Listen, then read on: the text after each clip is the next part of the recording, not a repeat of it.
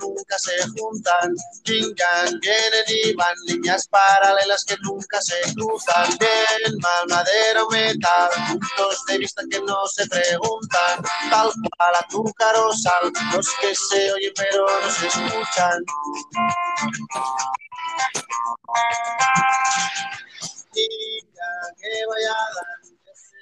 Hola, ¿qué tal? ¿Cómo están? Yo soy Cristian Coca y me da muchísimo gusto saludarlos y darles la bienvenida a este nuevo episodio de Matrosqueando la Utopía, un programa entre amigos para platicar absolutamente de lo que sea. Y como siempre lo hago muy bien acompañado, presento primero a mi queridísima niña verde, Dana de Pontón. Buenas noches, ¿cómo estás, mi querida Dana? Hola, Cristianito, ¿cómo estás? Buenas noches. Iniciando semana, ¿cómo arrancas? Pues con todo. ¿Sí? Sí, ajetreada, movidita, todo. Pero todo bien. Todo bien, muchas gracias, Cristianito. Qué bueno, me da muchísimo gusto, te abrazo fuerte y también damos la bienvenida a nuestra terapeuta de cabecera, pero sobre todo una excelente amiga, Erika Flores. ¿Cómo estás, Eri? Ay, mis queridos compañeros, Coca, Dana. Hola, ¿cómo estás? Muy felices. Qué bien, qué bien. ¿Cómo, ¿Qué tal tu fin de semana, Eri? Fíjate que tranquilo, ahora me di la oportunidad de descansar, de pasar ahora sí que completamente en estado vegetal, este Ah, fin de perfecto. semana un poquito, porque Ah. se vienen fines de semana muy, muy activos los siguientes. Ya en el siguiente tenemos Vive Latino. Oye, ¿Vas ese a es ir día son de dos días. Sí, por supuesto, ya ves la producción de pronto consciente. La producción de mi casa, ¿verdad? Porque Sí, estoy claro, obvio, matrusqueando aquí. No, me, no debo unos boletos, me debo unos nos boletos. cuentas. Tú di que sí, tú di que vas, patro- vas patrocinada por este, de la empresa y vas, este, llévate tu tarjetón de prensa para que te dejen pasar. Me, patrocina la empresa Rivers. Rivers Ah. como CEO. Excelente. Ahí te encargo, empresa Rivers. Three Nos Rivers. nos platicas, ¿no? Nos traes la reseña el próximo lunes de qué tal te. Ya les, toca- ya les tocará la reseña, se va a Fíjate poner muy el- bien, esta, entonces esta vez no, no, no siento que, no, no me llamó tanto la atención, va a estar delgadillo, ahí me mandas un videíto de delgadillo que es como el que más me interesaba. Está, estaré, bueno, no te prometo nada porque hay que ver cómo van a estar los horarios, Claro. están los fabulosos, entonces Ah, bueno, Uh, sí. yo amo a Delgadillo, pero pues Obviamente hay prioridades. No, no, Hay prioridades en esta Totalmente vida. de acuerdo. No, y esto de los festivales es, un, es todo un show, andar corriendo de un escenario a otro y luego ya medio pedo y luego vamos al baño y luego te pierdes y luego es, es todo un show. Entonces, diviértete, pásatela de lujo y, Ay, sí, Y ya les traeré la reseña ahora el siguiente lunes, entonces por eso este, este fin de semana estuvo descansadito, para bueno. poder Sí. relajar los músculos, para... Y si ven a Erika ahí en el, estén- en el Vive Latino, tómense foto con ella y súbanla a Facebook si nos están escuchando y van a ir ustedes también. ¿Por qué no? Acérquense y díganle, yo te conozco del matrusqueo. Así Me que voy, a, me voy a poner mi cartulina. a Erika le encanta tomarse selfies, es algo Sí. que ella Ay, disfruta. sí, ya sabes, me fascinan las fotos. Pero bueno, ahí en el Vive Latino se vive todo. Me y roban el alma como los huicholes, pero bueno. igual consigues una de estas máscaras de luchador que también rifan mucho ahí en los, en los Vive Latino, igual ya con eso, ya no hay bronca. Prometo comprarme un antifaz de gato o algo así. Órale, va, me late. Pues bueno, ya estaremos platicando la próxima semana al respecto, pero mientras vamos a iniciar con una felicitación muy especial. Cuéntanos, mi querida Danae, de quién es cumpleaños el día de mañana. Ay, sí, fíjate que hace 13 años yo el día de hoy ya estaría en trabajo de parto porque tienen ustedes que saber que tuve Mm. 36 horas de trabajo de parto. Hola, ¿cómo estás? Sí, Sí, y sí, mañana cumpleaños mi queridísimo chango. Amo con locura a esa criatura del Señor, la cual me ha sacado todas mis canas, este, Sí. verdes, blancas, rojas y de La todos los colores habidos y por haber. Y ha estado conmigo durante todos estos años, ¿no? Y ver su evolución y su crecimiento ha sido cada vez más, más, más y más impresionante. Ya es todo un adolescente, ¿no? Ya de pronto grita de la nada. Hoy le decía, ¿y por qué gritas? Pues porque tengo hormonas, dice. Mi vida. ah, bueno. Eh, sí, obvio, sí, pues sí, tienes razón. Yo creo que ese es el problema que has tenido desde hace unos años, las hormonas, precisamente. Pero ya. Pero ya las reconoce, ya, las reconoce. ya, y ya se está haciendo un, un niño muy guapo, ya está muy grande, ya me han dicho varias veces por ahí, ya hueles a suegra y esos clásicos comentarios. Empiezan los años divertidísimos. Y para ti no, 13 para él sí. años, 13 años. Y muchas Ah, bueno. felicidades a mi chango, que cumpla todos los años habidos y por haber y que lo siga creciendo así de guapote como está. Muchísimas Muchas gracias. felicidades, Dali. Ay, muchas gracias. Sí. Ya, sí, También. sí, a ti no. Pero también a ti te felicito porque es tu aniversario de mamá, definitivamente. muchas es gracias, todo un ya. rol. Llevo aventura. 13 años de mamá, efectivamente. Muchas felicidades para los dos, obviamente. Dalí, Aunque 13 mi amiga años. Erika dice que llevo más años de madre, pero muy- sí, oficialmente llevo 13. es correcto. No, y aparte, híjole, los 13 yo lo recuerdo. como, ya empezó la fiesta. Ahí empieza la fiesta, ahí empieza el desma. Se pone buenísimo a partir de los 13. Y, as- y hasta la fecha no ha terminado la pachanga. Entonces, este, pues, eh, feliz cumpleaños, Dalí. Un abrazo fuerte, pásatela del lujo. Y pues nada, ahora sí que eh, maravillosa madre que tienes. También Gracias. la abrazamos fuerte. Muchas felicidades, mi querida Dan. Ay, sí, felicidades a ambos. Muchas Celébrenlo gracias. mucho. Sí, ya tenemos un día programado para mañana. Entonces, Excelente. Perfectamente programado. 8 perfectamente de la mañana despertar. Dulcemente. Seis, seis de la mañana. Seis de la mañana va a despertar. Porque además No, es martes, ni modo, le toca escuela. Sí, claro. Ya sabes, con Eh. las dulces voces de mamá. Despierto. Es uno, es uno de mis grandes, les cuento uno de mis grandes traumas, que siempre yo y mis compañeros de la escuela les hacían su pastel, su fiesta en la escuela. Y pues yo, 29 de diciembre, pues siempre estábamos de vacaciones, Ay, entonces Yo nunca me festejaron en la escuela. Exacto, nunca nos festejaron en la escuela. porque, pues, no, no era. No, pues no. A mí me ponían en el pavo, me ponían una vela. Me decían sopa. Fíjate. Los romeritos. Ok. Pues rápidamente, más cumpleaños. El ciudadano Kane, Michael Kane, este actor británico eh, de más de 150 películas, eh, nace un 14 de marzo, por allá del año 1933. Pues si tienen dudas, 89 años. Lo recordarán como el Alfred de Christian Bale en estas películas, en esta trilogía de Batman de Christian Nolan. Christopher Nolan, entonces, eh, Ay, muy buen actor. extrañé a ese Alfred, ¿eh?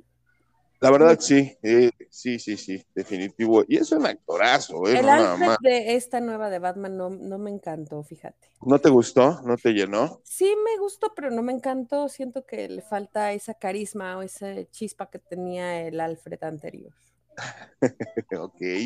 Bueno, pues también fue es, eh, cumpleaños de Michael Caine y lamentablemente el día de ayer falleció el actor William Hurt. No sé si ustedes lo ubiquen. Eh, últimamente se le reconoce en estas películas de eh, los Marvel, ¿no? los Avengers, exactamente, a raíz de eh, Hulk. Él era el capitán, un, un- un militar ahí, no me acuerdo ahorita El que se iba a llama. ser Hulk rojo. Exactamente, es correcto. Pero tiene muchísimas películas, no nada más ahí. Yo lo recuerdo mucho en una película que se llama Mr. Brooks. Eh, la verdad, muy, muy buena esta película de Mr. Brooks con Kevin Costner y Demi Moore. No sé si la han visto. Kevin Costner es un asesino, tiene su familia, su esposa, su, su hija, y de repente un día se da cuenta de que, pues, le gusta matar, disfruta matando gente y crea una personalidad alterna. No lo podemos culpar. La verdad es que no. Hay días en la vida en que uno podría decirlo, podría disfrutar. Ah, pues más a ratito vamos a hablar un poquito de eso, exactamente, no te vayan, nos están escuchando, porque vamos a hablar precisamente de eso. Bueno, William Hurt era esa personalidad alterna que, que Kevin Costner crea y con la cual platica acerca de sus, sus asesinatos, ¿no? Y, y la psíquica, como, ¿qué pasa por la mente de un asesino? Entonces, eh, pues bueno, este actor muy, muy bueno, lamentablemente falleció a los 71 años. te da. Y pues bueno, así las cosas en cuanto a cumpleaños. ¿Quieren saludar ustedes a alguien, chicas? ¿A ¿Alguien que les quiera mandar saludos? No tenemos nada de pendiente. Ah, sí. Eh, ¿Quién nos mandó mensaje? ¿No te acuerdas? Eh, Adriana, Flores. Adriana Flores, nada, nada menos que la hermana de nuestra queridísima Erika. Te abrazamos, Adriana. Muchas gracias Sí, por ser Muchas tan gracias por tus comentarios, la que verdad, le padre. gusta, dice que le gustan los jueves sexosos. Sí. Ay, de de veras. Ya ven cómo es en esta familia las flautas. Dice, dice Adriana que apenas te está conociendo los flores. jueves. que nada más nos escucha los jueves porque es el único día divertido para ella. Entonces, que eh, no va a escuchar mandamos una- un saludo. Te queremos, Ah. Adriana, muchas gracias. Yo creo que los escucha porque dice no me vaya, no me vayan a sacar algunas cosas de la casa de las flores y, no vaya a Y me. Ya las balconeado, ya las balconeado. y me algunas ve veces. involucrada. No, muchísimas hermana, ya sabes que siempre hemos sido muy discretas. gracias. Muy No, todo, gracias a toda la gente que nos sigue mandando mensajes, sugerencias, chismes, traumas, nos platican y nos comentan sobre los programas. Muchísimas gracias a todos, cada uno de ustedes.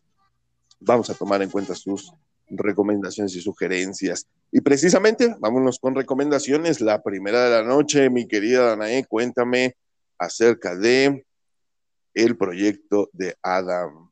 O es de Erika, perdón, es de Erika, sí es cierto. No me hagan caras, bueno, no pasa nada, es de Erika. No te compa- preocupes, mira, pues ahora me metí mucho en lo que es la plataforma de Netflix y esta película está ahorita en el top 10, eh, creo que es hasta el top, creo que tiene el top one de este fin de semana Sí, y es sí, la es primera, bueno, es una película lógicamente de la casa de Netflix del 2022, o sea, recién desempacada y trata, digamos, de lo que es de un niño que es Adam Reed, de 12 años, que está viviendo en el 2022, que acaba de tener un duelo de su papá, entonces está con esas interacciones así como cualquier puberto que está como resentido con su madre, ¿no? Pero, pero le hacen bullying en la escuela, todo el mundo abusa de él, del pobre chamaco, pero un día de la nada se le aparece un piloto intergaláctico que viene del 2050 y a partir de ahí empieza una gran aventura para este chico que de pronto se vuelve una película de viajes interespaciales. Aquí esta película realmente pues es interesante porque nos reencontramos con varias estrellas que seguramente ustedes las pueden ubicar perfecto. Sí. Que es este, en este caso, eh, el artista que le, hace de, que le hace de Deadpool. Yo de pronto me sentí como que estaba viendo todos los de la casa Marvel, ¿no? Que es Ryan. Reynolds. De hecho, ¿no? sí. También está Jennifer Garner, que no sé si alguna vez vieron a Electra, ¿no? Con, Electra, por Así supuesto. es. Este también sale Zoe Saldaña, que la vemos en, también en Guardianes del- este, de la Galaxia. Guardianes de la Galaxia, verde, es ¿no? ¿Cómo correcto. se llama esta verde? Gamora. Gamora, Gamora. Gamora, Gamora. Y pues por supuesto Mark Ruffalo, ¿no? Que sale en este caso, que es Hulk, ¿no? Hulk. Exactamente, David del papá Banner. de Adam. Entonces, es una película eh, lógicamente infantil, eh, bueno, jove- juvenil para toda la familia. Está muy bonita, es interesante porque trae acción, o sea, el que reconozcas, digamos, estos artistas de otras pantallas, ¿no? A mí una parte que yo disfruté mucho es de que está nuevamente la pareja de Jennifer Garner con Mark Ruffalo. No sé si lo- los vieron a ellos en una comedia que se llama Si tuviéramos, si yo tuviera 30. 30, Ah, claro. Ajá. Entonces ellos ya habían sido pareja en esa, en esa este, película y otra vez se vuelven como a reencontrar. Y pues ahora también la pareja de Ryan Reynolds y de Zoe Saldaña. Aquí lo interesante también, aparte de los viajes en el tiempo, es que, por ejemplo, este eh, piloto intergaláctico que es Ryan Reynolds, realmente es el mismo chico que les habla- acaba de platicar, ¿no? El mismo chico buleado, pero que se ve 30 años después.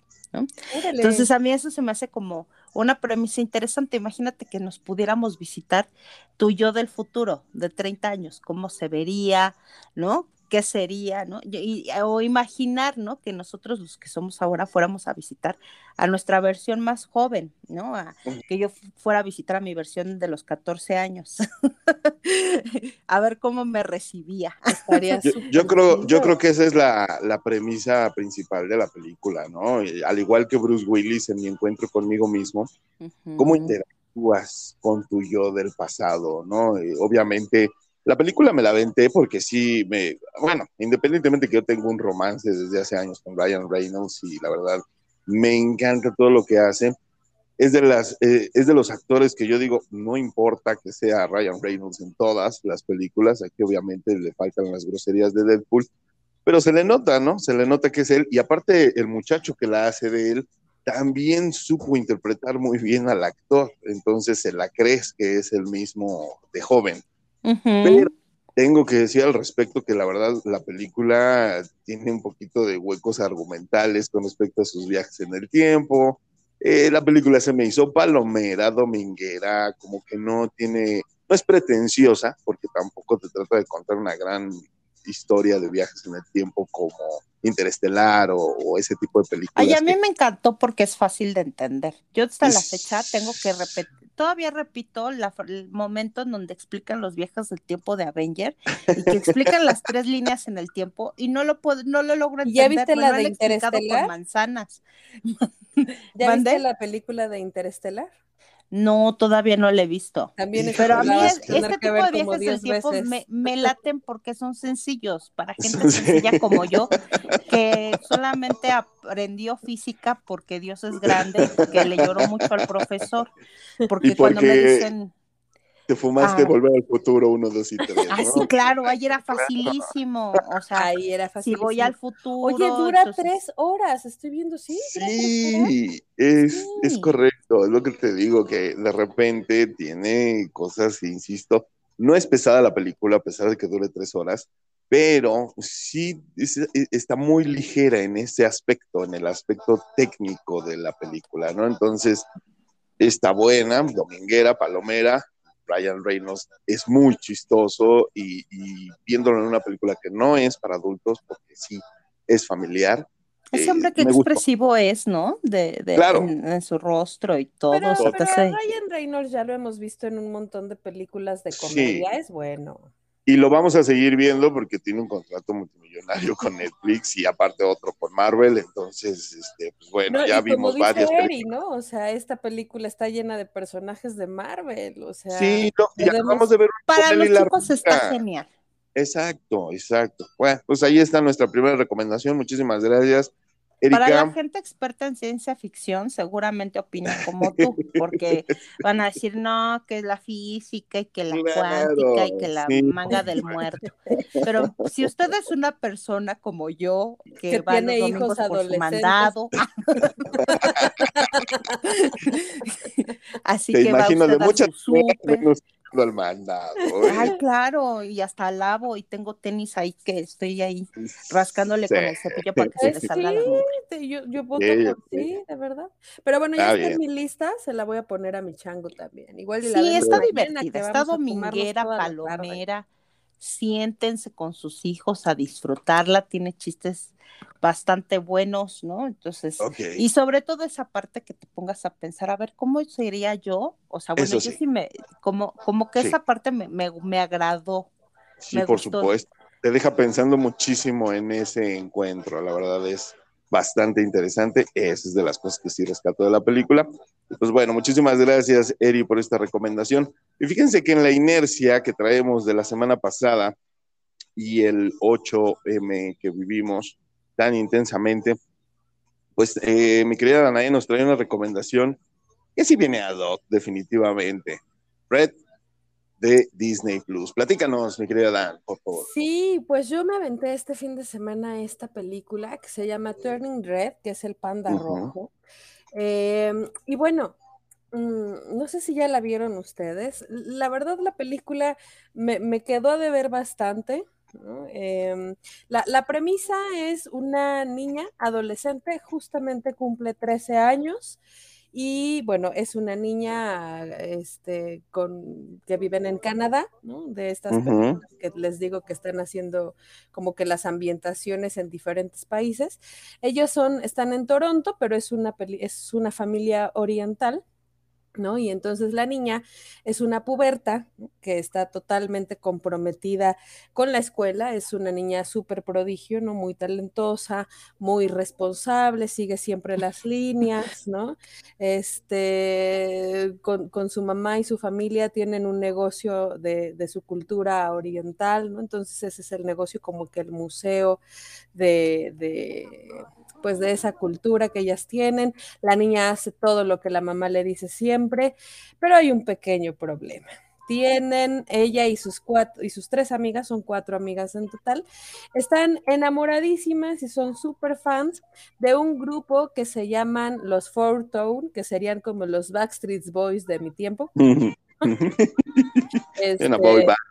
Exacto, entonces eh, ellas están totalmente perdidas, enamoradas y locas. Es como ahora el BTS, o sea, yo, Híjole, ¿no? El que tienen las niñas. Quién sabe Ay, bueno. Pero lo que en mis tiempos eran bueno, los, los adolescentes que me escuchan saben perfecto quién es BTS. Como te escucha tan Suena una BTS entonces. Ah, bueno. Te lo digo porque cuando yo la, bueno, aquí que la vieron dijeron, no, no puede ser, es BTS. O sea, ah. ¿no?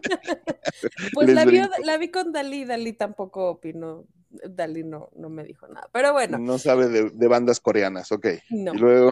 Este, y bueno, eh, están juntando o están tratando de que les den permiso para ir a este concierto, pero pues la mamá, ¿no? que tiene una cultura muy estricta y, y, muy apegada a sus tradiciones, le dice que no, que es una porquería prácticamente, ¿no? Y que no va a pasar, y que no va a suceder. Y en, ese, en esa noche en la que le dicen que no, pues resulta, eh, es obviamente todo lo manejan como en una especie de metáfora, ¿no? Pero la niña pues tiene su periodo de menstruación, y eh, es todo un cambio para ella y obviamente lo, lo, hacen en una metáfora de un panda rojo porque la niña pues se convierte en un panda rojo y tienen luchan, ¿no? Por, por dominar al panda rojo y bueno. O sea, luchan con la menstruación. Es que ese justo es mi tema, ¿no? O sea, es una metáfora, sin duda, la quisieron manejar así, pero exacto, o sea, es una lucha con la menstruación. ¿Está mal que las niñas menstruen? No, no, no, es que no sé, o sea, son como muchos significados. Sí, tiene, tiene muchos significados, exactamente. No sé, a mí divertida está, ¿no? Pero tiene muchos huecos, está, no sé, a mí me dejó con una sensación de que le faltó mucho, de que, de que la historia no me cuadraba, porque Mm. además la niña al final decide quedarse con su panda rojo, ¿no? Digo, ya perdónenme, ya les spoilería casi el final, pero, pero al final de cuentas eh, es como, pues sí, todas tenemos el panda rojo, ¿no? no es como el que lo puedas dejar y ya no lo quiero, y ojalá. No claro. Ojalá. Pero Fíjate bueno, que yo, la vi. Yo también yo la vi. Tengo que, que, criticar, más allá del tema, que sí, obvio, no me sentí en lo más mínimo identificado, pero sí, ¿Por los puedo, hijos o por la menstruación? eh, por el panda. Eh, la el cuestión es que lo que más me brincó de esta película es Pixar. Pixar, vuelvo a lo mismo, ya lo platicamos con la película anterior, nos tiene acostumbrados Pixar a cierto nivel en sus gráficos, en sus historias, en cómo nos cuenta historias que nos hacen sentir.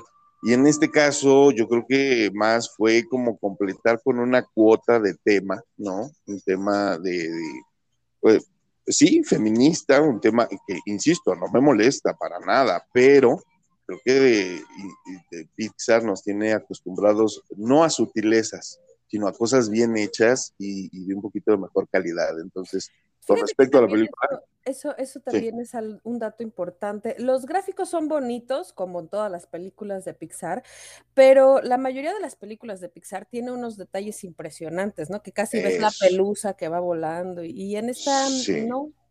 Sí, no. exacto. Nada más, es, es, lo único que yo puedo opinar al respecto, pero bueno, pues ahora sí que ahí está la recomendación, si usted la quiere ver, sobre todo porque, pues bueno, eh, principalmente... Yo, yo quería comentar que quizás también hay otros significados, ¿no? Porque, no sé, mira, yo te voy, soy honesta, vi al principio y vi casi al final, y vi casi uh -huh. final, nada más porque durante la película se la pasaron vociferando en mi casa de eres igual a la mamá. Y yo dije, a ver, voy a ir a ver a la mamá. O sea, pero ¿por qué Y lo soy mismo igual? me dijo mi hijo. me dijo, "E- es, eres, es igual a ti. Y, y- y yo tenía ahí uno adolescente diciéndome, tú eres igual, tú me exigiste dieces, o sea, entonces, ya cuando empecé a ver el final, yo dije, ah, es una madre castradora. ¿no? Entonces me di cuenta que es estas, o sea, como que era la parte de la pubertad de la chavita, ¿no? Ajá. Reflejando como de, ya no voy a hacer lo que mi mamá me diga, porque mi Mm. mamá me dice que yo sea así, así, así, así, ¿no? Como esta, es- este Cuadrada, estereotipo cuadrada. súper mega correcto que luego tenemos las jefas de los chavitos, de que tienen que ¿no? irse por el caminito derecho. Y la verdad es que la vida no es un caminito derecho, es un camino Claro. para todas partes, ¿no? Zigzag. Ujú. Y de alguna forma, o sea, pero fíjate lo que proyectamos, ¿no? Luego a, par- a- partir de las reglas, Ujú. ¿no? Porque te digo de que tú me exigiste dieces y irme por... Y yo, ¿que ¿en qué momento? O sea, pero, pero la realidad es que de pronto puede ser que también seas vista así. Y también ahí, como vi el final, también me puse a pensar, yo dije, claro, o sea, porque al final la chava, al, al quedarse con el panda, yo lo vi como un significado de yo me voy a empezar como a descubrir y me voy a quedar viendo quién soy yo, no ya no Sí, tanto la idea. como lo que eres tú. ¿no? O lo que tú quieres de mí, ¿no? Porque y- este es mi panda y yo lo baño. Sí, exacto, exacto. Pues sí, Aquí, ahí está la- lo, lo mostraron muy reflejado con la mamá y la cultura oriental, ¿no? Que es muy Ujú. estricta.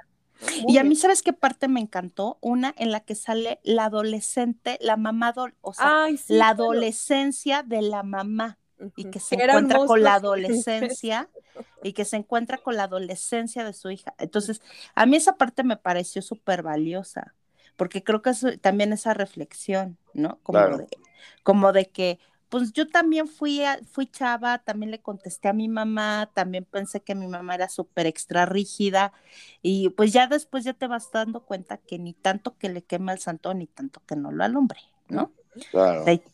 Pero pues bueno, a ver, pero te digo que por eso no entendí lo de la menstruación, pero lo voy a ver con más detenimiento. Sí, pero, pero bueno, sí, es, es, una, es una película que palomera también, definitivamente, pero sí siento que, que nos quedó a deber un poquito en esta ocasión Pixar.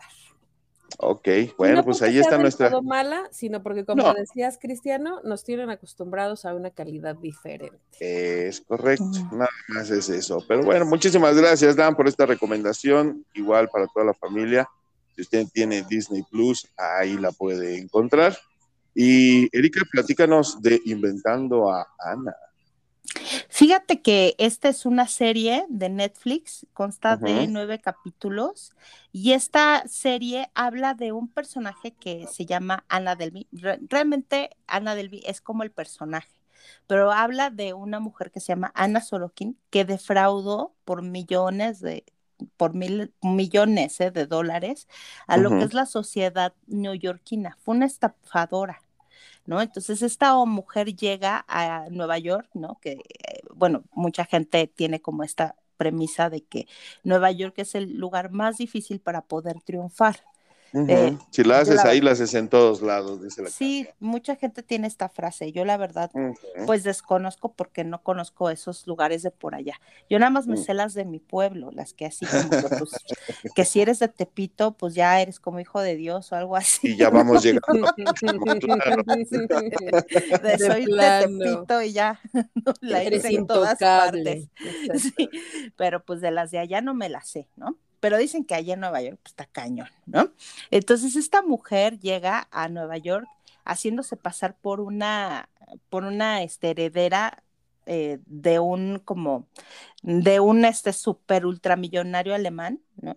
Y entonces empieza a asistir a lo que son fiestas exclusivas, a, a cenas súper privadas, a vestirse con alta costura, ¿no? Este viajaba en aviones privados, o sea, se daba así las super propinas de 100 dólares a quien se le aparecía.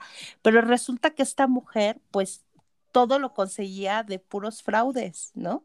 Y también como que en cierto modo engañando a las personas, haciéndoles creer que era pues alguien súper ultramillonario que nada más estaba esperando a que bajara su fideicomiso cuando tuviera los 25 años, Mm. porque ella era menor de 25 años.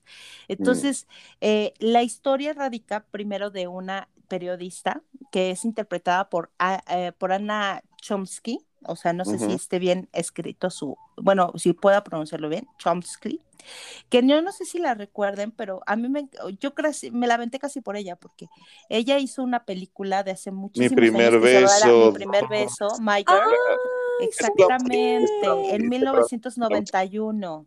Entonces, yo esa niña, cuando la vi en la pantalla, a mí me enamoró. Hermosa, claro. Preciosísima. Entonces, pues ahora ya la ves siendo una mujer de 41 en este papel de la de, de ser la periodista que está Mm. buscando, digamos, el encontrar cómo es que esta niña, porque bueno, estamos hablando de una chica que, que llega a Nueva York a los 20 años, ¿no? En cuatro años estafó a medio mundo, ¿no? Y cómo es que llega a la cárcel. Entonces se empieza a buscar como lo que es la nota periodística y a partir de ella, como en entrevista, el empezar a ver cómo es que armó él, ella todo este personaje. Entonces está bastante interesante porque es, me recordó mucho como la que acabo de recomendar del defraudador de Tinder o algo así. Eh, ¿no? Sí, claro. Pero ahora de en esta mujer. pero ahora en mujer, claro, y que aparte es una mujer que de pronto, este, mm, creo que supo engañar a una sociedad que es completamente elitista, pero muy inteligente porque se dio cuenta de que si los distraía con esta superimagen y este despotismo, ¿no? Bajaban la y to- guardia. la gente bajaba la guardia, por supuesto. Sí, pues, eres sea- uno más de nosotros que me vas a andar defraudando, ¿no? Así de fácil, esa Sí. es la premisa.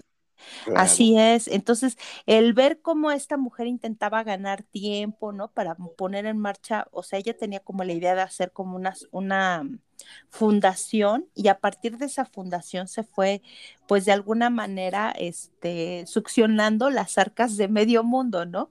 Así como también, digamos, pues de otras personas que también en algún momento le invitaban las cuentas con tal de ser amigos de esta persona, ¿no? Porque era, o sea, llegaba y era así una actitud desde, así tipo María Félix, ¿no? De que, a ver, pues acerca, acércate si quieres. ¿No? O sea, no, cualqui, no a cualquiera le hablo, ¿no? Entonces, todo el mundo así fascinado por esta actitud de despotismo que tenía esta mujer. Y bueno, y al final de cuentas, pues ya se descubre cuál es el fraude que ella tiene, ¿no?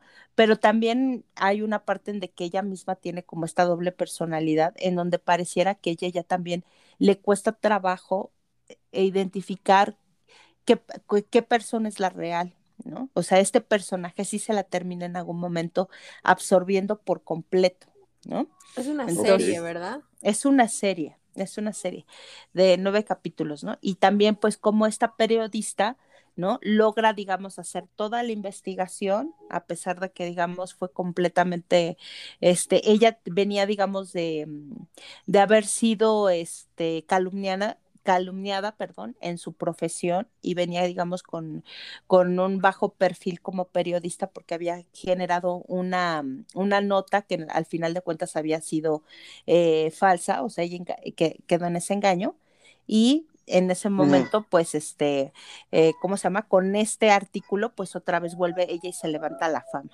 Véanla, está interesante. Suena muy buena, trae Suena muy buenos buena, actores. Sí, sí, por supuesto. Está en Netflix, ¿verdad, Eri? Así es, está en Netflix y también está en el top 10. Ok, bueno, pues ya saben, inventando a Ana, una temporada es la primera. Vamos a ver qué tal, si nos Y yo deja creo que es la enganchados. Ah, ¿sí? creo ¿Trae cierre? después. O sea, sí ¿Trae trae, cierre? el cierre. Sí Ah, trae el cierre. Perfecto. Bueno, pues ahí está. Muchísimas gracias, Eri. Y nos vamos con la última recomendación del día, mi queridísima Dan, por favor. Pues es que Platícanos. ya se estrenó la nueva temporada de The Good Doctor y, Mm. y pues bueno, eh, cada vez vemos más la evolución de, del Dr. Sean, ¿no? Y en esta nueva relación que, que tiene ya con Lía, ¿no? Y están trabajando en su matrimonio, bueno, se van a casar, ¿no? Es la, la premisa de esta última temporada. Eh, y, y es la quinta temporada, se acaba de estrenar, no tiene mucho que se estrenó. Y pues bueno, ya está disponible en Amazon Prime y aquí en esta temporada vamos a poder encontrar, además de los planes de boda que tienen Lia y Sean, pues bueno, De la hecho, en eso se quedó, ¿no? En, hecho, En en eso se quedó quedó. el anterior, perdón. Ajá. Ajá, en que se iban a casar, efectivamente. Es y correcto. en esta ya están planeando la boda y así. Pero bueno, estamos viendo ya la evolución de todos los personajes, ¿no? Desde el doctor Aaron, ¿no? Que es, recordemos que es el, el protector de Sean. Que pues poco a poco ya se están desprendiendo, porque pues ahora ya Sean es un hombre completamente independiente, ¿no? Los, los casos, eh, es interesante porque además toda esta temporada y la pasada, pues ya están en tiempos de pandemia, ¿no? Entonces, incluso en la temporada pasada, pues hablaban de, del COVID y de varios casos acerca del COVID, y en Ujú. estos ya no es tanto como de la pandemia como tal, sin embargo, tienen casos bastante interesantes, ¿no? Todavía. Y pues bastante buena, está muy buena. Yo lloro en cada capítulo, o sea, todos los llorar. No se los puedo, no, no, no lo puedo creer así de pronto dices, ya, por favor, o sea, ¿en serio, Danae? está muy buena, está, está muy, muy emocional, ¿no? Es, es, una, es una serie bastante emocional que te logra captar desde Sí. los primeros minutos. Y pues nada, a mí me, me gusta mucho. Así que ya está en Amazon Prime para que la disfruten. Excelente, pues muchísimas gracias, Dan, por esa recomendación. Eh, el jueves platicamos de El Teniente Narina, si te parece, Harina, porque el también teniente harina. el Teniente Narina, le digo yo, porque se mete Sí. mucha harina por la nariz. Este, incluso eh, le hicieron, le hizo el Instituto Mexicano del Sonido su rola para la serie. Sí. Entonces, este, Pero fíjate que, que, que yo la, la vi, vi apenas el primer capítulo y no está Ajá. tan buena como yo pensaba. Ya ves que ya te la había recomendado aquí, yo pensé Sí. que era comedia y no. O sea, sí trae comedia, pero si quieres la platicamos el jueves, como bien dices, a ver si me puedo aventar otro capítulo. Pero la verdad es que es floja, es lenta y medio aburrida, la verdad. Ok, bueno, pues e- e- es muy buen cómico, el sketch fue fascinante y obviamente partieron de ahí, pero pues hay Sí, que, pero, hay que pero verla tienen toda. su canal de Back, Blackdoor, Backdoor, no estoy Back- segura Backdoor, así, ¿no? Entonces, mejor vean Backdoor. Está más chistoso. Pues muchísimas Está gracias por tus recomendaciones. Compañeras, vamos a hacer un rapidísimo corte porque regresamos con un tema sasazo que traemos ahí desde hace unas semanas que lo queremos y lo queremos sacar y ahora sí llegó el día. Así que vamos a explorar nuestras dualidades. Nosotros somos Matrusqueando la Utopía. Hacemos un rapidísimo corte, por favor. No se vayan, volvemos. Vete de aquí, no me supiste entender. Yo solo pienso en tu bien, necesario mentir.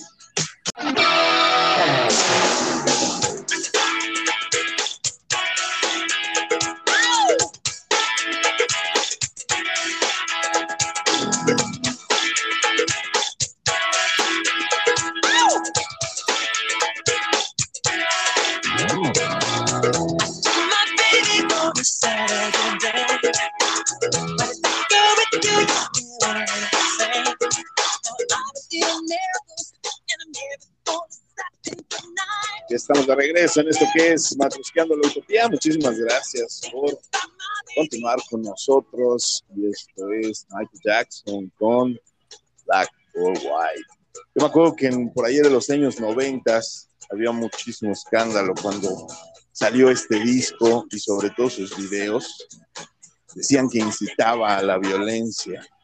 Las primeras imágenes que nos llegaron de, ese, de esos eh, promocionales eran unos videos de promoción en donde aparecía Michael Jackson eh, en una ciudad ficticia con unos coches y unas ventanas, los cuales las ventanas tenían grabados la suástica, tenían grabados símbolos de odio y era lo que él rompía, estas ventanas donde estaban estos grabados. Entonces la gente se escandalizaba porque él rompía ventanas y no se fijaban en que estaba rompiendo estos símbolos, ¿no? Entonces, así eran los noventas, nos dejamos llevar por las primeras impresiones, cosas que no pasa ahorita en la actualidad con toda la información que tenemos, ya no sucede, pero, pero en su momento levantó mucha ámpula, todo el disco de Dangerous. Y bueno, ahí está esta canción. Y no está de gratis, obviamente.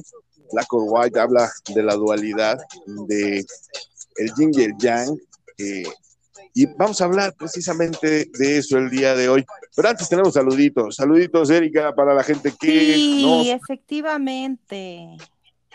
Para la gente que nos siempre nos pone like y nos comparte y nos manda sus mensajitos para Josefina Jaloma, Sonny Gracias. Florencio, Rosita. Francisco, Diana Espinosa, Susana Villeda, Dafne Flores, Mimi Vázquez.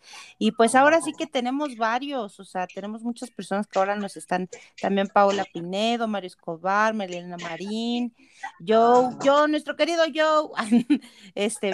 Flores, sí, eh, Jorge Soto, este, Verónica Sánchez, y bueno, si se me olvida alguien, pues ahora sí que saben que a todos les tenemos en mente y que para ustedes aquí estamos haciendo su amado programa, Matrusqueando Muchas Utopía. gracias. Sí, muchas gracias. también, por favor, y díganos qué opinan del programa. Platíquenos sus experiencias también. Ustedes quieren que nada más nosotros hagamos el ridículo y ustedes no nos cuentan nada, oigan. ¿De qué se Sí. trata? Sí, no, la verdad nos gusta mucho recibir sus mensajes cuando nos platican, eh, nos comentan sobre los temas que nosotros pues, ya tocamos, nos da muchísimo gusto recibirlos. Y sí, es correcto, pues también ustedes, eh, no vamos a decir los nombres si no quieren, si quieren platicarnos alguna anécdota de que, que no quieren que se sepa que fueron ustedes, siempre va a existir el primo de un amigo o la prima de una amiga. Nos en privado el exacto. mensajito. Correcto, exactamente.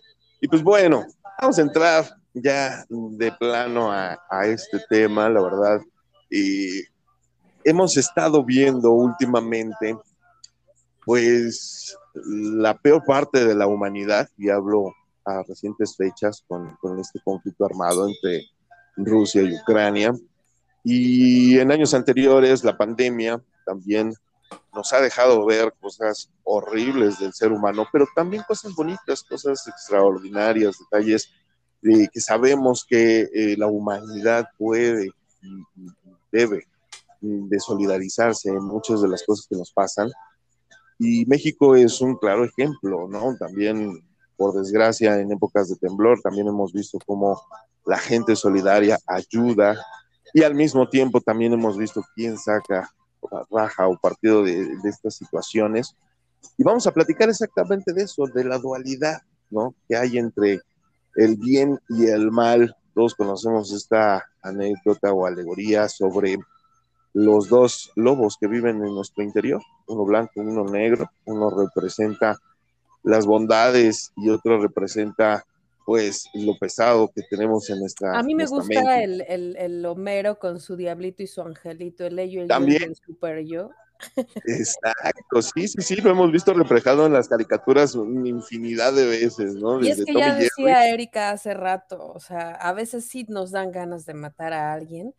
Y, Es y- o a varios, ¿no? ¿Se acuerdan de cuando pegó el carro? O sea, en ese momento yo hubiera querido sacarle los ojos, luego los sesos, luego la lengua, Ajá, y sí. todo poco a poco y lentamente. Pero es eso, ¿no? Siento que precisamente en todos nosotros vive esa parte agresiva, fuerte. Eh, por ejemplo, Eri, no me dejarás mentir, el día de la marcha, de algunas consignas que se gritaron eran totalmente extremas, ¿no? Y otras, pues Ujú. hablaban de, de unión, de la paz, de la concordia, ¿no? Entonces, sí estamos hasta la madre de muchas cosas. Quisiéramos arreglarla a veces a la situación a chingadazos. Es normal, a todos nos pasa, pero también hay que, que saber en qué momento debe entrar la luz, la- el respeto, la tolerancia. Y, y hoy precisamente vamos a hablar exactamente de eso, ¿no? ¿Cómo, cómo luchamos con esas, esa dualidad? ¿Cómo, cómo, ¿Cómo la vivimos? Yo en lo personal siempre he tenido bien claro que hay que conocerlas bien a ambas, ¿no? Hay que conocer bien esas dos eh, personalidades porque si no, no sabes, pues decían los abuelos, no sabes por dónde va a saltar la liebre si no te conoces. Y es bien importante tenerlo bien presente, conocer tus demonios, porque si no, no los puedes controlar. Entonces, Vamos a empezar por ahí, ¿no, chicas? ¿Cómo, cómo aceptamos? ¿Ustedes cómo lo ven? Eh, ¿Sí se imaginan el angelito de un lado y el diablito del otro hablándoles al Por oído? supuesto, siempre. Además, luego gana más el, el diablito que el angelito. Eso es divertido. Fíjate que yo antes también la visualizaba así como en lo que es el, el angelito y el diablito, pero yo después, eh, bueno, y a partir de, de ahora sí que de que de, mi- de que después fui creciendo y que encontrando otras cosas, me di cuenta que no son como esta parte tan negativa ni tan positiva. O sea, eh, yo en verdad tengo como un concepto de que las personas tenemos que tener como muy claros nuestros dos extremos y que Sí. nuestros dos extremos no son malos. Es que cuando le ponemos esta parte de, de- de, digamos, de diablito, ¿no? Es como si le pusiéramos como que es el malo, ¿no? Con el que Claro. tenemos que luchar, como que el- es el negativo. Yo mí no me lo gusta sé, mucho- más bien, más bien, o sea, el que sea el diablito no significa necesariamente que sea el malo. O sea, a- a- va- vamos a, tom- a contextualizarlo de que el bien y el mal es subjetivo porque depende de la sociedad, ¿no? Claro. Entonces, eh, no sé, por ejemplo, estas películas en donde había un día para matar gente, ¿te acuerdas? No me, no me acuerdo cómo se llama. esta- Sí, el día de la purga. ah, la La, la- la purga, la purga. este, pues también imagínalo, ¿no? O sea, de pronto lo piensas y dices, y hay un montón de películas de zombies, un montón de películas de terror, ¿no? En donde el mal lo catalogamos o lo, o lo cuestionamos demasiado, ¿no? O lo juzgamos. Lo que pasa es que yo creo que ese es el problema, Dana. O sea, cuando lo pones como en esta parte de que es como la, o sea, hasta el arquetipo, ¿no? Del diablito te está diciendo que es como algo malo.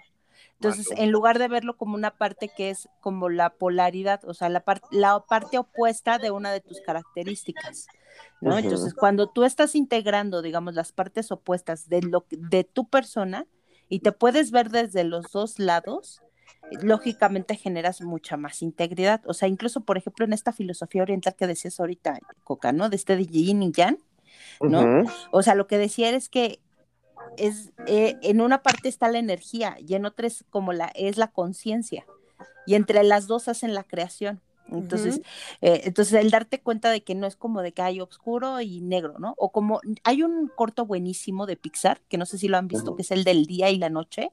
Sí. ¿no? Sí, sí lo han visto que son como Sí, yo sí, que lo he que visto. se presentan. A mí esa parte es la que me gusta, es como el día y la noche. O sea, no puedes decir que el, día es malo o que O la noche es mala.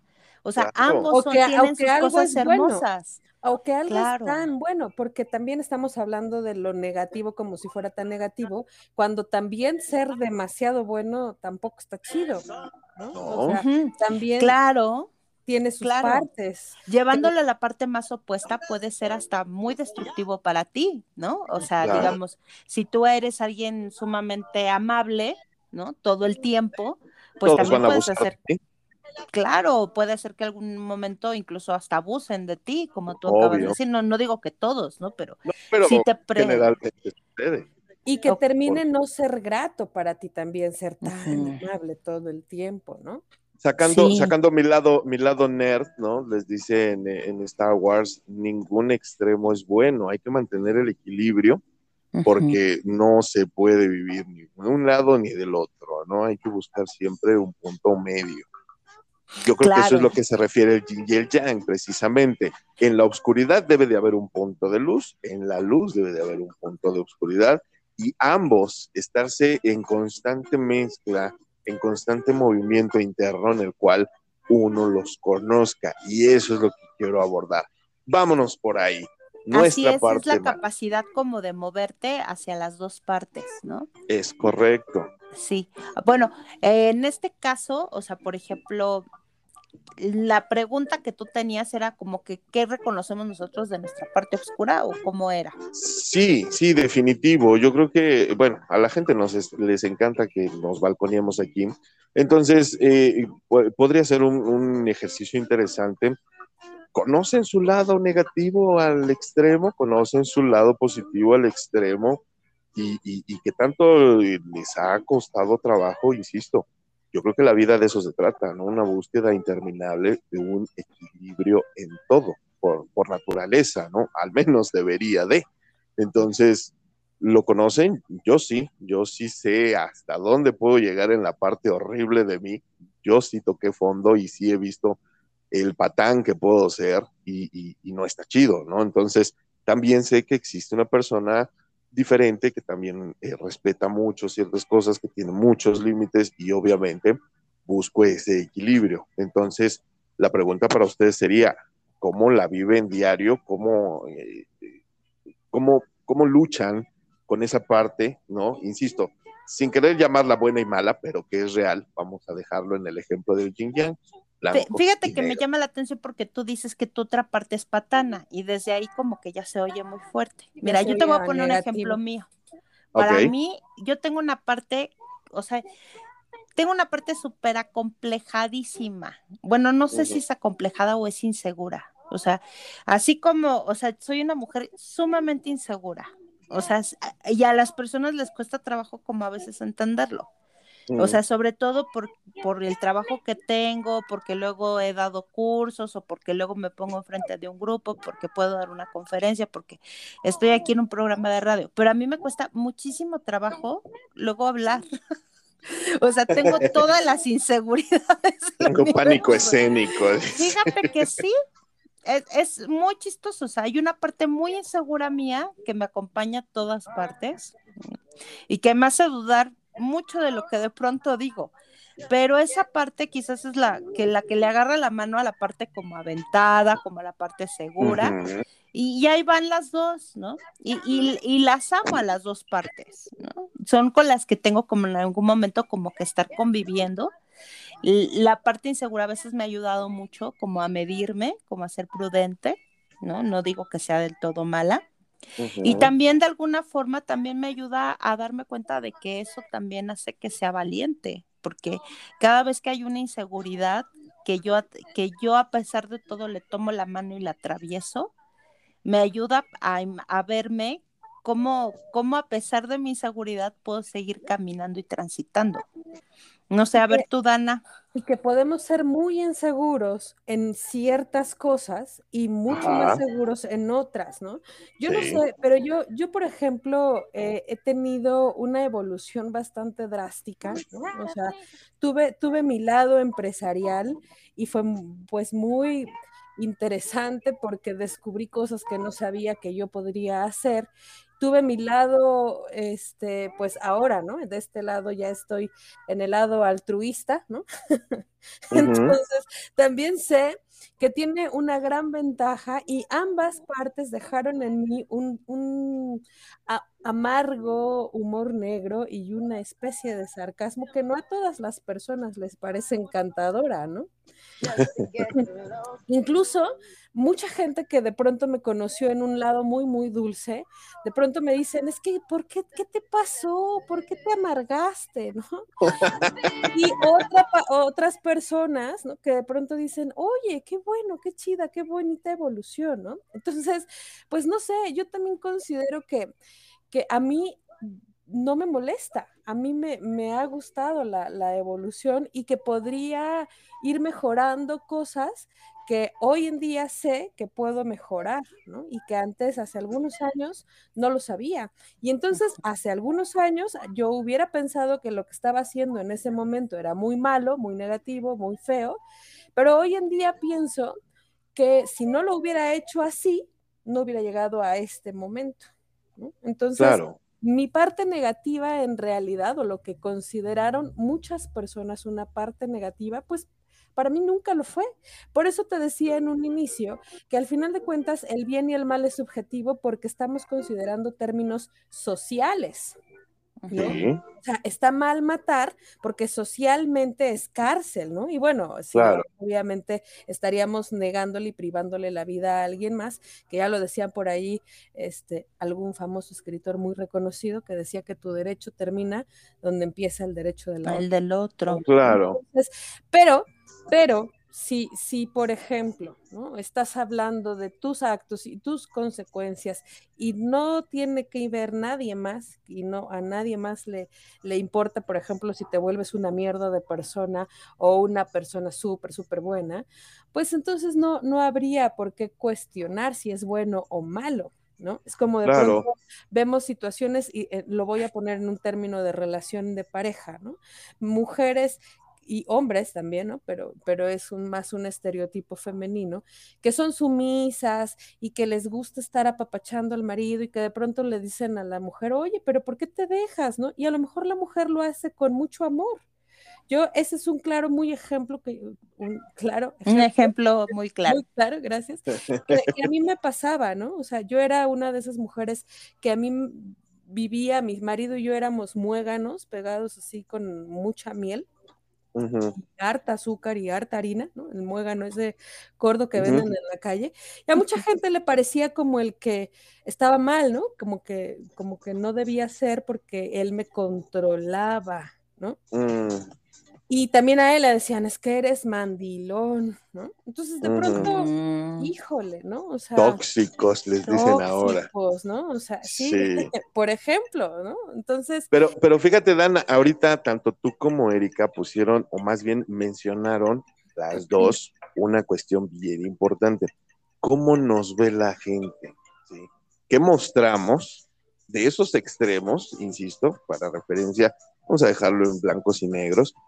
¿Qué mostramos y qué perciben los demás de nosotros con respecto a esos extremos? Eso por un lado, ¿no? Y por el otro, cuando no te importa alrededor lo que los demás piensen, en verdad tú te conoces lo suficiente para explorar esos claroscuros, en verdad te vas hasta el extremo, aunque sea mentalmente, y ahí otra de las cosas que las dos mencionaron, en tu cabeza está pasa- ha pasado por tu cabeza, perdón, el matar a una persona. No lo vas a hacer tal vez nunca y en serio espero que jamás lo haga nadie de lo que nos está escuchando, porque qué horror terminar y quitar con una vida, ¿no? Pero nos ha pasado por la cabeza lastimar, herir fuertemente a alguien físicamente, ¿no? Y eso lo podemos ahorita ejemplificar como uno de los extremos, ¿cierto? Entonces, ¿a- ¿en dónde podemos pintar, si es que existe, una línea interna o mental en la cual digas, ese es mi punto del cual mentalmente no voy a pasar, o sí paso o no paso? no, no y por sé, otro lado- yo, es que, perdón, yo creo que cualquier cosa que pase por tu mente es válida, ¿no? O sea, Ah, Es que, es que puede ser no, no so- socialmente no bien visto. Alguna vez tú y yo tuvimos esta conversación, Cristiano, en el que, bueno, sí.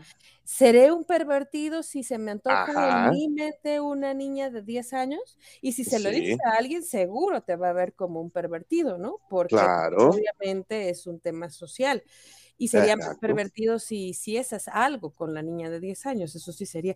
Pero si lo utilizas a lo mejor como una fantasía, pues no lo sé, ¿no? O sea, por eso también tanto disfraz de colegiala, ¿no? Claro, por un lado y por el otro, ¿hasta dónde llevas esas ideas? ¿Dónde las controlas? ¿En qué punto, insisto, decides decir, bueno, incluso mentalmente, hasta aquí ya estuvo bueno, vamos a tratar de buscar un equilibrio en el cual conozca ya esos demonios, Pues Pero en no el los voy a- momento en el que te estorbe, ¿no? sí. Por eso les- le- la pregunta es, ¿se conocen lo suficiente? ¿Han ido a esa parte tan oscura, tan horrible de ustedes mismas y dicho, eh, esto jamás va a salir, aquí se queda, ¿no? Porque obvio es mi parte más fea, pero también sé que hay claridad, también sé que hay cosas positivas y buscamos el equilibrio en el cual Soy hablábamos. ser muy egocéntrico, Cristiano. ¿Por qué me preguntas eso a mí? Todo lo que Pero yo hago es perfecto. ¿Tú crees que he tenido ese pensamiento? No, ¿verdad? No ha pasado por tu cabeza, pero insisto, eh, eh, Erika, que es terapeuta y obviamente he escuchado unas Yo nada más estoy escuchando aquí y No, estoy anotando así como de que tengo que tener cuidado. Pero es, es Manéjese con cuidado. Imagínate, imagínate tú el, el ejercicio de honestidad donde tú puedas abrirte con alguien, insisto, imagínense, al grado de contarle esas perversiones. Esas, es que esos es la parte que yo te diría, o sea, Sí. digamos, eh, a mí me parece como interesante explorarlo en la mente, Sí. esta parte, digamos, que en algún momento puedes sentir que, que no es tuya, pero que quizás sí lo sea. Ahorita ahí que está por de esa algo. parte de la, ajá, y está por algo. Y está ahí quizás porque de pronto también te quiere decir, sí está ahí la capacidad. Y quizás desde esta capacidad te da la oportunidad de elegir. Ah, obvio. Que a mí me parece que es como la parte más padre, ¿no? O sea, cuando tú dices, ¿cuál es la raya que te regresa? Yo creo que la raya que te regresa es saber que tú estás eligiendo hacerlo o no hacerlo. Y es donde está ahí tu gran poder, en elegir qué quieres ser. En donde Claro. está la raya. El, elegir, ah, pica. esa es tu raya, ¿no? Cuando, donde lo cuando sacas tú haces esa y lo llevas a la realidad o lo dejas en tu mente, ¿no? Cuando se convierte, pasa de ser una estúpida fantasía a, ok, pues voy a planear un asesinato. Obvio, no. O sea, simple y sencillamente se queda en la rabia, en el coraje que decía Dana, pinche mono, se dio a la fuga, no pagó, etcétera, etcétera. Coraje, eh, rabia. Pero voy a alimentar la otra parte del otro lobo, el lobo blanco, que dice, tranquilo, vamos a confiar en, la car- en el karma, vamos a dejar que esto fluya, porque por matemáticas es más lógico que me vuelva a pasar. No sé, te vas haciendo un lavado cerebral en el cual mantienes, insisto, tus demonios a raya, pero sabes que existen. Ujú. ¿Cuánta gente de la que nos esté escuchando, y es la pregunta que dejo al aire, realmente conoce esos demonios? O, o qué te lleva A mí me parece que yo creo que todos tenemos como cierta conciencia, pero no todo el mundo los quiere admitir. Ajá. Eso ya es diferente. O sea, cuando tú dices los conoces, yo creo que sí, la mayor parte de las personas los pueden experimentar en la vida porque también se presentan a veces como culpa, como pecado, Eh, como, como Sí. muchas otras Es a maneras, lo que iba. La religión ha hecho que todo lo, santi- lo, lo santifiquemos o lo crucifiquemos, ¿no? O sea, Sí, lo pongamos como en este diablo culpígena. y en este, y en este Angelito. Y todo Cultura el mundo quiere su aureola, al final de cuentas. Sí. Entonces, yo creo que de explorarlos, yo creo que todos en algún momento los hemos experimentado. Incluso creo que los exploramos cuando sabemos que alguna parte de nosotros, sobre todo cuando alguien se refiere a nosotros diciéndonos, no sé, es que te portaste, no sé, como muy egoísta. O por ejemplo, ahorita lo que les comentaba de la película, ¿no? Que me decía, es que tú, tú eres súper estricta. Y yo al principio fue como, claro que no, yo soy súper light. Y entonces esa es mi invitación para mí de decir, verte. a ver, ¿por qué no puedo ver yo mi parte estricta? ¿Por qué no puedo ver ¿no? yo mi parte castrosa, mi parte demandante? O sea, por supuesto que tengo una parte demandante, por supuesto que sea una parte castradora. Y entonces me empiezo a darme cuenta y a darme el permiso de explorarme desde todas mis rigideces que tengo, de todo este estándar, de, de que quizás yo lo puedo a veces maquillar, pero quizás sí, a veces soy una persona que demanda demasiados resultados, ¿no? Y perfeccionista. Y entonces me puedo ver ahí, ¿no? Ahora, ya cuando lo tengo visto, pues entonces la raya está, ahora qué quiero elegir, quiero seguir eligiendo ser, ¿no? O, presentarme como esta parte light o no, o quizás decir, sí, quizás sí soy estricta y me siento orgulloso de eso, ¿no? y ya Claro. presentarme de una manera como más honesta, ¿no? Todo Entonces- desde la conciencia, porque al final de cuentas, si tú solito sabes que está mal, pues cámbialo, modifícalo. Si a ti no te gusta, modifícalo. No importa que los demás digan que está bien. E- Es, por ejemplo, si, si de pronto alguien te dice, qué buena persona eres, qué bondadoso eres, qué amable eres, y a ti no te late, y tú dices, es que a mí no me late ser tan amable, soy tan amable porque pues estoy obligado a hacerlo. Pues si no te late, modifica. Igual la otra parte, ¿no? O sea, si eres demasiado castrante, si eres demasiado riguroso, si eres en, en ese sentido que en el ejemplo que pones tú, Eri, pero, pero también puede ser en el soy un ojete, me paso los semáforos, le pego a la gente y no pago, ¿no? Eh, me robo cosas. O sea, el hombre ya se debe retorcer en la culpa, ¿eh? O sea, definitivamente. ¿No? El caso es de que también de ese lado, si te molesta, modifica. ¿Desde dónde? Desde tu lado consciente. Desde Explóralo. Yo para mí sería antes de la invitación de modifica, porque no sé si sea realmente como que tengas que modificarlo, a mí- porque eso a mí me parece que es un ejercicio más, más complejo. Creo que lo primero es explóralo, porque creo que es la parte que nos da miedo, Coca, ¿no? O sea, como que a ver, ver, darme cuenta que quizás sí lo soy. Entonces, a veces este ejercicio de decir, a ver, todo esto que me han dicho, a ver, ¿qué tal si sí me lo pongo al saco y me pongo a darme cuenta que a veces sí puedo llegar a hacer cosas que quizás todavía no reconozco de mí, ¿no? claro. Entonces, esa es la parte como que puede ser algo que lo puedas ver como algo muy positivo o algo, o algo que no, ¿no? Ahorita yo les hablaba de esta polaridad que yo de pronto me pongo, que es así. Más que insegura, es como que soy muy introvertida, ¿no? Y a veces quizás este, y yo en mi introver- en ser introvertida, por ejemplo, la gente me decía, pero es que eres así, ¿no? Toda dicharachera y así llegas, o sea, la gente quizás se topa con mi parte extrovertida, ¿no? Pero realmente yo no soy así de que me guste tanto estar como que en el foco, ¿no? En No, verdad, ajá, no me deja hablar, ahí te cargo. Pero, y no pero eh, dejo hablar. Y no nos deja hablar. que Imagínate calle. que le gustara.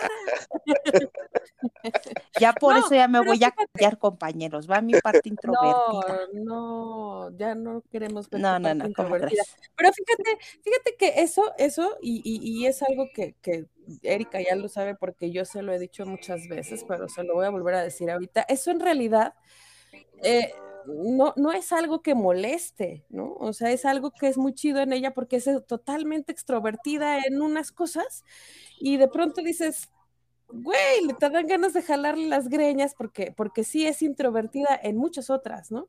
Pero, Y me pero cuando, lo dice, cuando lo dice en voz alta, la gente no lo cree porque es muy extrovertida de manera social, ¿no? Entre, entre ella y yo, por ejemplo, para que te se den una idea, ella es la sociable, ¿no? A mí me caga la gente. Y ella es muy amable, y es muy amable. Y a mí me llega la gente así mucho, y, y- y- y yo soy muy amable, por supuesto, porque soy un ser muy diplomático, pero, Ujú. pero Dana, la parte que no reconoces que es alguien muy dulce. soy muy dulce, ¿no? Sí, lo sé, pero no es con. Precisamente con eso quería cerrar, chicas. Precisamente los minutos que nos quedan. Este, insisto, a la gente le encanta que nos balconeemos aquí entre nosotros. Entonces, pues eh, platíquenos esos Ya me extras. Digo, dulzura. contar. Sí, ajá. Y de este Eres Mr. toda una y. Mr. Hyde, ¿no? Que luego Ajá. tenemos, Es- ¿no? Todo decente y después todo altruismo, así, todo lépero. Exactamente. Entonces, eh, yo empiezo, yo les voy a decir una de mis partes más oscuras, este, no, no te me quedes viendo así, no va por ahí. Entonces, les iba yo a contar el, El hecho. Su asterisco. el- El oxitocin, sí, no, no está oscura. Bueno, sí, de hecho. Bueno, luego les el sobaco, los detalles. El sobaco. las coyunturas. Los, codos. Por Exactamente. eso las coyunturas, esas siempre están No, más- pero el, el punto al que yo quería llegar es, eh, ¿te asumes? Realmente viendo mis te ves en el espejo y te asumes y dices, sí soy un pendejo por un lado, pero también por el otro tengo grandes virtudes. Yo creo Qué que sabio soy. con eso, con eso sabio. tenía yo, con eso quería yo cerrar este tema, ¿no? Pero ¿Cuánto nos ibas a decir conocemos? tu parte oscura y no nos las has dicho. Ahí voy, ahí voy. Yo me asumo como un auténtico y, la- y- y des- decidido huevón. Me asumo. No me gusta trabajar. Detesto el trabajo y sobre todo cuando no me... Es una actividad que, que- no disfruto, ¿sí? Ahí me declaro abiertamente un incompetente social, ¿sí? Y, pero por otro lado, también reconozco que también tengo esa parte de- de perfección, de querer hacer las cosas bien en lo que me gusta. ¿sí? Eh, insisto, eh, tengo ese grandísimo defecto de no, no tener que hacer las cosas cuando las tengo que hacer y me espero hasta el último momento para sacarlas como buen mexicano, al ahí se va. Entonces, eso es uno de mis grandes y grandes defectos y sobre todo una de las partes más oscuras que tengo y con la cual he lidiado toda mi vida y me asumo ya reconocí que sí soy un cínico, ya reconocí que sí abuso de personas y lo entiendo, entiendo por qué también lo hago. Entonces, me vale otro lado- madres, dice. sí, sí, me vale madres en qué punto, en el punto de que trato de no joder a la gente, en el punto de que sé que está ahí, de que está vivo y de que lo conozco. ¿sí? No lo dejo salir mucho a jugar porque pues en una de esas me gana y estaría yo viviendo como un auténtico indigente debajo, debajo de un puente, ¿no? Pero trato, trato de, de buscar ese equilibrio. A ver, chicas, ustedes díganme, platíquenme. Vas, Erika. Pues mm, te- ya hasta se me fue la idea. de veras. Es que me quedé pensando, yo dije, bueno, si es tu parte oscura, no, luego, luego sí la sacas, ¿eh? No, yo lo sé, por supuesto. A la que luz. la saco, claro. Es que ese es el- Ya me asumí y como dije al final, soy un cínico y lo digo abiertamente, no me molesta que me Bueno, digan. Por eso dije. Lo que voy a decir ya muy en serio es, fíjate que cuando tú decías es que yo lo asumo, ya lo tengo como súper, yo creo que todos estamos en construcción, o sea, cuando tú dices, ya te conoces súper bien, ay, yo no- todavía no me conozco No, nada, no, o sea, y es Pero sabes que como existe, bien sabes padre, que está. ¿no? De, de, de empezarte a hacer estas preguntas, ¿no? De que a poco yo sí podría hacer esto, o hasta dónde llegaría yo, ¿no? Ah, no. Entonces, todas estas, este, a veces las series, ¿no? Por ejemplo, esto de defraudar, de engañar, de, ro- de robar, ¿no? O sea, por ejemplo, a mí eso aparte me causa conflicto, ¿no? Como de, pero digo, ¿y qué tal si yo me viera en un extremo? ¿Y qué tal si no es tan difícil, ¿no? ¿Qué tal si se me hace hasta Ujú. sencillo? Claro. No sé, a veces es como el tratarte de, de inventarte en diferentes escenarios y creo que eso también, aunque no llegues en ese momento a acto, también te ayuda de alguna forma a, a verte como un poquito más completo. ¿no?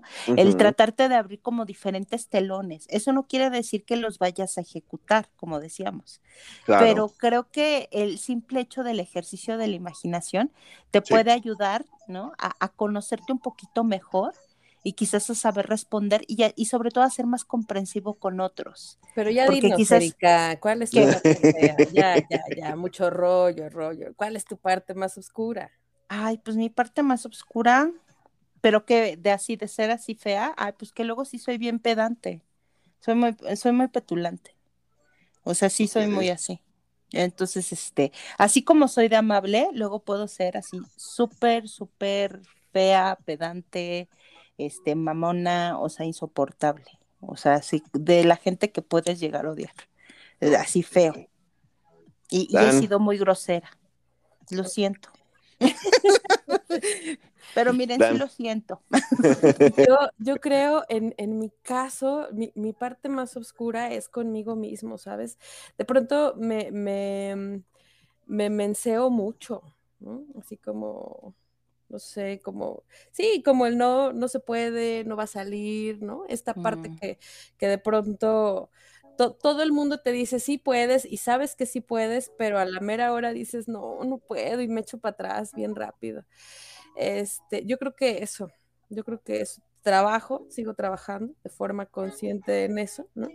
De, de, de allí, pues también muchas historias que habría de contar, pero vamos para adelante.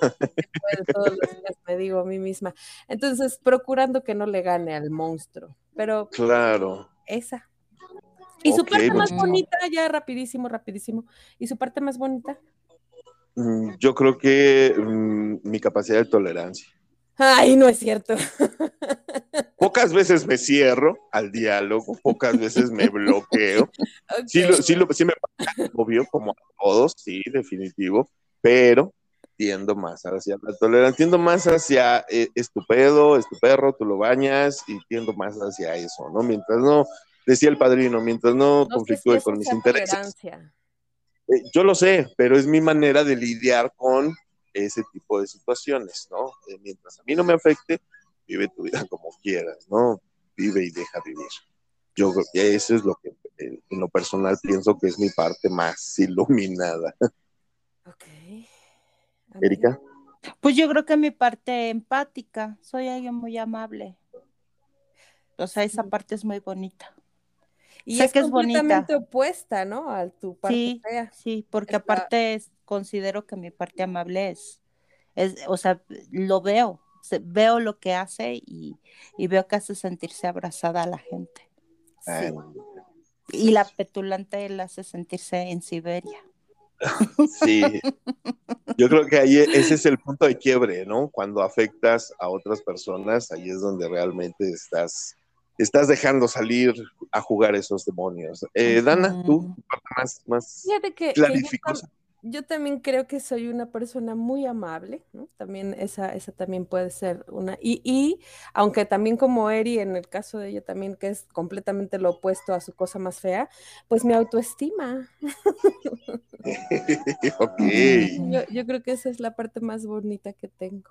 Que se necesita, se, se necesita tener una buena autoestima en esta época, es necesario, así que tengámosla. Pues bueno, ahí está este tema que quisimos platicar con todos ustedes. Obviamente, como siempre les decimos, hay muchísimas aristas, hay muchísimos modos de enfocar un solo tema y lo vamos a seguir haciendo eh, en, en programas posteriores. Y pues cuéntenos ustedes cuáles son sus más grandes demonios, cuáles son sus eh, ángeles favoritos y hacia dónde se inclina su balanza personal. aviéntense ese libro de Anne Rice de Ángeles y Demonios, aprovechando. Eh, sí, pero no es de Anne Rice, o sí, No. Ángeles Demonios, es de Dan no, Brown, es de Dan Brown. Ah, Ángeles y. Demonios. y, y- y, bueno, pues yo creo que por hoy vamos a despedirnos, chicas, porque pues tenemos una semana bastante interesante por delante, hay mucho que hacer y esto se va a poner muy entretenido. Así que, por favor, Dan, despídete. Claro que sí, Cristianito, muchísimas gracias. Eh, un placer conocer de ambos su lado bueno y su lado malo y los amo con locura. Gracias, Eri, bruja, ¿no? Siempre me resisto mucho decirte bruja aquí. No, pero no, no hay ningún problema. ¿eh? Habría, de- habría de ser. Es parte de mis polaridades. Tenemos Soy una toda una bruja y una hechicera. Bienvenidos a la que la arre. que sí, este es nuestro aquelarre. Y Cristiano, sabes que te amo con el. Entonces, Te abrazo. pues. Eh, y, y bueno, mis redes sociales, arroba Danae Pontón en Twitter, Facebook e Instagram y Corazón Romántico, por supuesto, 105.5 de su FM. Mañana no voy a ir, les aviso, mañana no Pero los de demás Chango. escuchen. Pero martes y jueves, sí, escúchenme, por favor, de 3 a 5 de la tarde. Y por favor, por favor, sigan interactuando en nuestra página de Matrusqueando la Utopía en Facebook. Nos súper encanta que le den like, que compartan. Eh, un saludo a Sandy Lu, que también es muy, muy constante en la página. Y, y les invitamos también a su, a su revista de poesía que está publicada en la página de Facebook. Síganlo también. Sandy, sí, un abrazo, Sandy. Muchísimas gracias, chicos. Muchas gracias, mi querida Dan. Te abrazo fuerte, muy bonita semana. Erika, por favor. Ay, pues yo me despido, nada más diciéndoles que pues abracen sus dos lados, ¿no? Es, es padre, ¿no? Que al final de cuentas son funcionales, para algo están ahí. Y mis redes son eh, mi página ericaflorespsicoterapeuta.com y de ahí los enlaza a mis demás este, mm, redes que es Facebook, Instagram, este, Twitter. Y pues ya saben, en su, siempre ahí también en su página de Matrusqueando la Utopía. No olviden de ponernos like si les gusta y también like si no les gusta.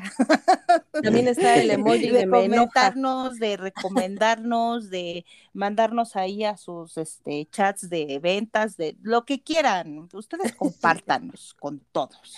Sí, oye, mándenos en los grupos de ventas, sí es cierto. Muchas gracias, Eri. Te abrazo fuerte. También que tengas una muy bonita semana. Nos vemos el próximo jueves. Y pues bueno, yo quiero cerrar nada más. Eh, les quiero proponer un ejercicio. Siéntense, levántense frente a un espejo, véanse de cuerpo entero y acéptense, reconózcanse, realmente vean qué hay detrás de esa mirada. Y es un ejercicio bastante interesante, sobre todo cuando quitamos esas máscaras, cuando nos reconocemos y nos aceptamos como realmente somos. A mí me encuentran en Twitter como arroba en Instagram y Facebook estoy como Cristian Coca Hernández, también ahí, ahí subimos absolutamente de todo.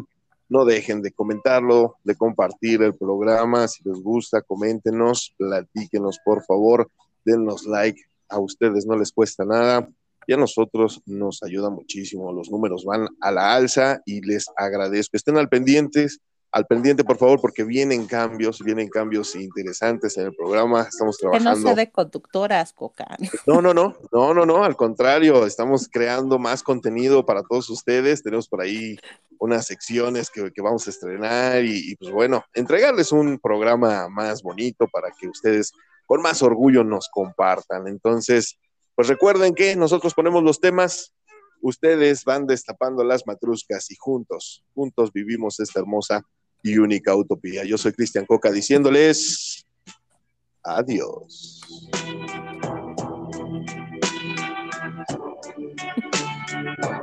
And you got girl, what you want from me? And try to buy you pretty